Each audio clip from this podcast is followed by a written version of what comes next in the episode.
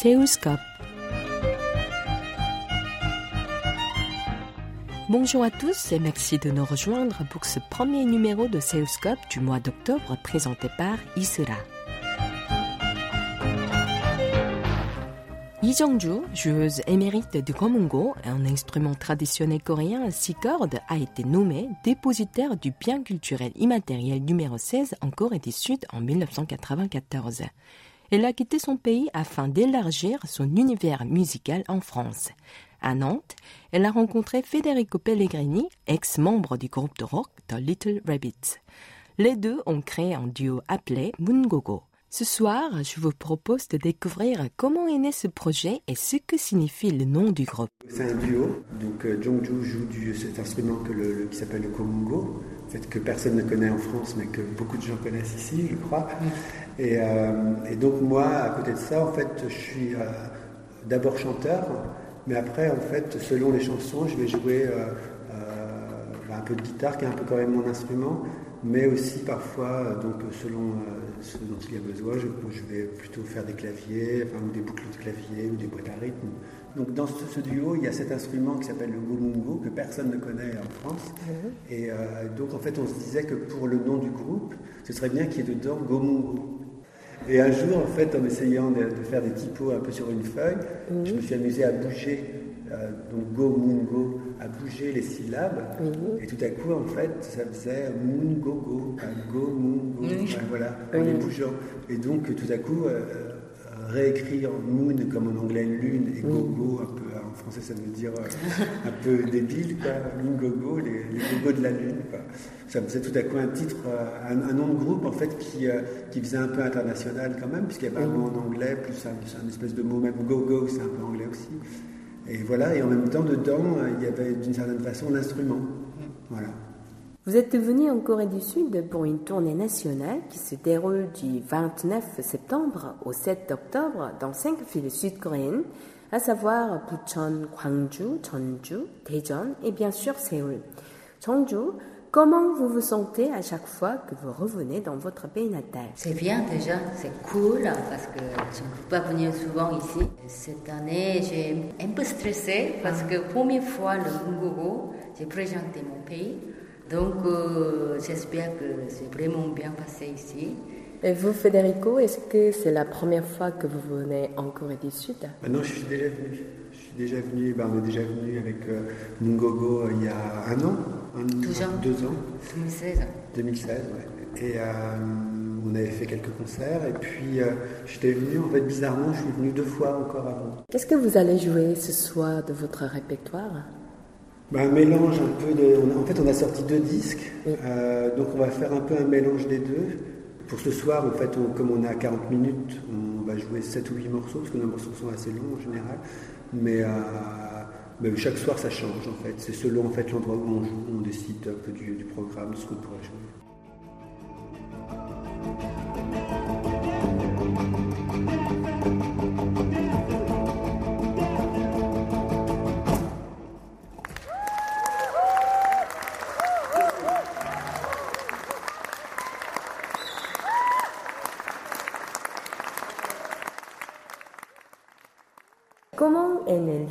Créer votre duo musical atypique et d'évoluer musicalement ensemble malgré vos parcours très différents C'est un, programmateur en fait de Nantes qui nous a vus chacun séparément et qui a eu envie en fait, puisqu'il a une salle à lui, euh, une salle de spectacle, qui, nous a proposé de faire un petit programme tous les deux ensemble, parce qu'il trouvait que les, les deux euh, musiques pourraient aller bien ensemble. On a eu quelques concerts euh, de Mungogo et puis aussi dans, dans des des gens nous proposaient. Quoi. Et donc petit à petit, en fait, euh, euh, au départ, sans trop, réfléchir, quand on nous proposait de jouer, on faisait ce, ce concert qu'on avait préparé pour cette première fois. Quoi. Et donc petit à petit, on s'est dit, bon, ben, on va peut-être continuer puisque ça existe maintenant. Voilà.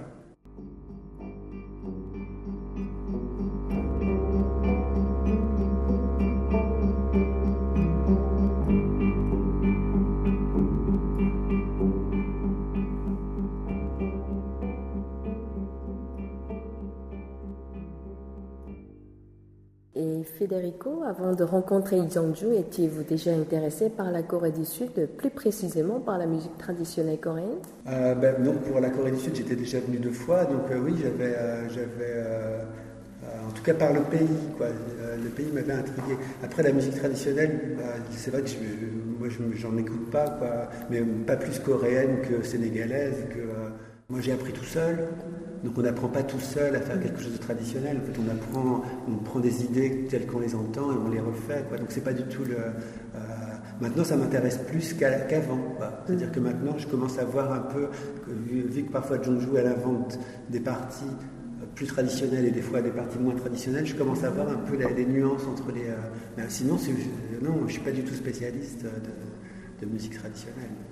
Et comment vous travaillez pour obtenir l'harmonie entre le grand mungo et la guitare? Ben Ça dépend des chansons. Euh, il y a des morceaux où on va partir d'une boucle de gomungo. Euh, une boucle, ça veut dire, euh, par exemple, la faire ton ton ton ton ton ton et c'est tout le temps, tout le temps, tout le Et donc moi par là-dessus, ben, je vais commencer à chanter une chanson, inventer une chanson, des choses comme ça.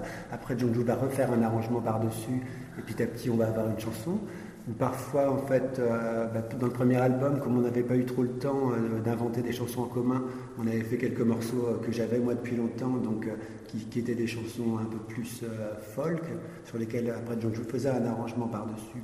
On a eu sinon, il y a le morceau, il y a un morceau à Jongju, La Lune de Corée, qui sur lequel en fait moi je m'intègre autrement par-dessus. Mais c'est pareil, il n'y a, pas de, a pas de façon parce qu'au départ je faisais avec la guitare, après j'ai refait une version avec le clavier. Et ben, euh, chaque, chaque chanson est un nouveau travail en fait. Mm. Chaque chanson est une nouvelle façon d'appréhender la chanson.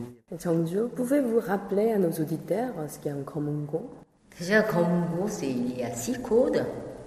Le son, c'est comme un contrebasse au milieu de violoncelle. Le matériel de bois, c'est en face, c'est Polonia, derrière, châtaignier. Le taille de Congo, c'est 1 mètre 65 cm. Je tapais, j'ai fait beaucoup de vibrations. Avec, je joue avec petite baguette. Et selon vous, Federico, quels sont les charmes des Congo ben, Je crois que c'est un peu dans ce que disait Jean-Jou, c'est que, que justement, on n'est pas loin d'une contrebasse. Donc vraiment, il y a vraiment une possibilité de euh, d'occuper vraiment tout le spectre des basses. Et en plus, par-dessus, il y a comme une, une, possibilité de faire des solos assez pincés, assez, euh, assez, euh, assez percutants quand même, quoi. plus aussi même des percussions. Et après, ben, ce que j'aime bien dans le Gomungo, c'est quand même le côté, enfin dans ce que fait Jongju en solo, en solo par-dessus, enfin en arrangement, c'est le côté assez oriental en fait, mm. que je trouve qui, qui, qui donne ce plus euh, qu'on ne pourrait pas faire avec un autre instrument. Quoi.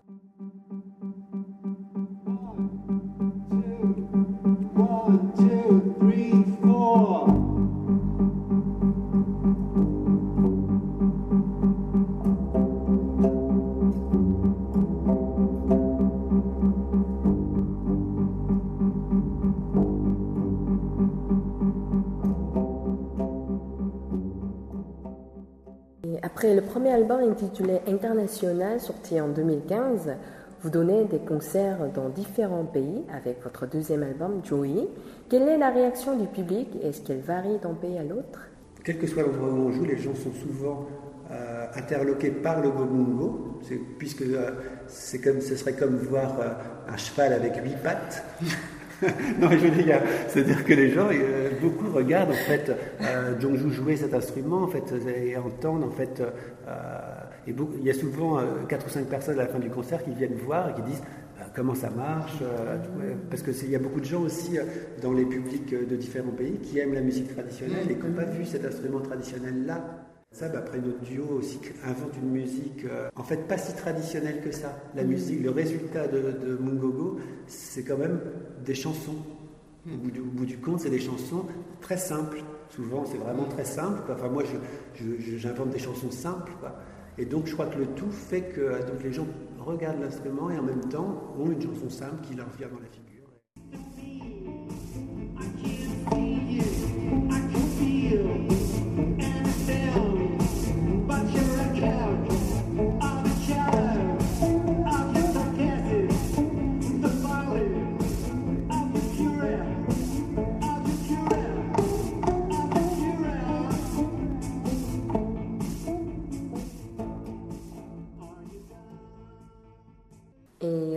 Du Sud, en dehors des concerts, y a-t-il des choses que vous prévoyez de faire?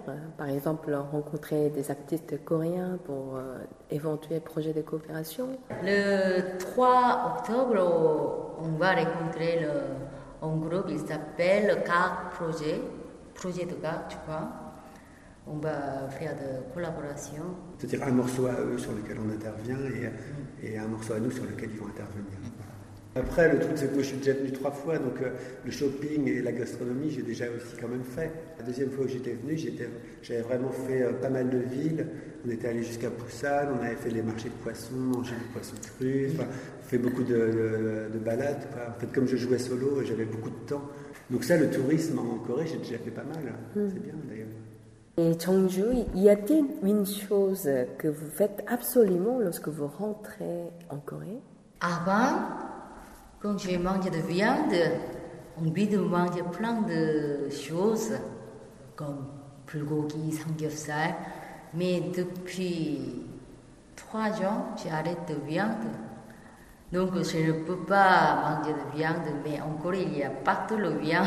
c'est vrai. Donc j'aime beaucoup de ce longtemps aussi, mais maintenant je ne peux pas manger. Mais c'est plutôt envie de voyage.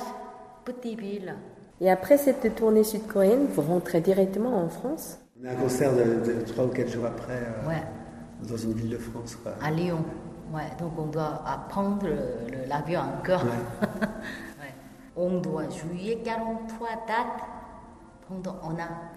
Sinon, on, on, perdu le statut de spectacle. En fait, en France, il y a ce statut qui n'existe nulle part ailleurs qui fait qu'en fait, on peut faire de la musique son métier à partir du moment où on joue suffisamment de fois par an. Mais euh, pas jouer juste dans un bar comme ça, c'est des concerts où tu es déclaré et tout ça. Quoi. Donc, euh, quand on a un groupe très connu, c'est pas dur, parce qu'on fait, euh, si on fait 100 dates dans l'année, c'est bon. Mais quand on a des groupes plus petits, comme nous, il faut avoir plusieurs projets pour mm. pouvoir avoir ce statut-là d'intermittent.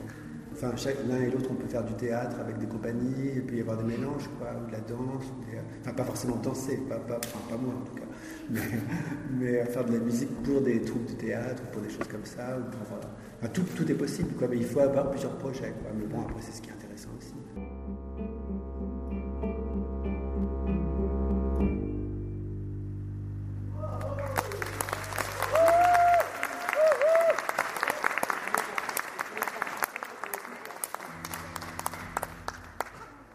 Quels sont vos projets pour les mois à venir Comme l'album est sorti depuis euh, un certain temps, on commence à en avoir moins, donc bah, il va falloir justement qu'on y réfléchisse à nos projets à venir. Comment est-ce qu'on veut faire évoluer le projet en fait merci beaucoup de nous avoir accordé votre précieux temps. Ah, bah, ah, merci beaucoup, avec plaisir.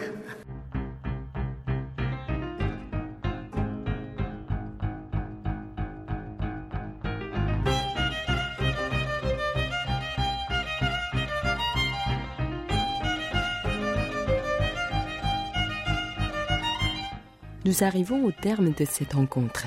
Vous pouvez réécouter cette émission sur notre site internet word.kbs.co.kr French. C'était Isra au micro et Ouayan à la réalisation. Merci de votre fidélité. Je reviens avec un nouveau numéro de Seuscope.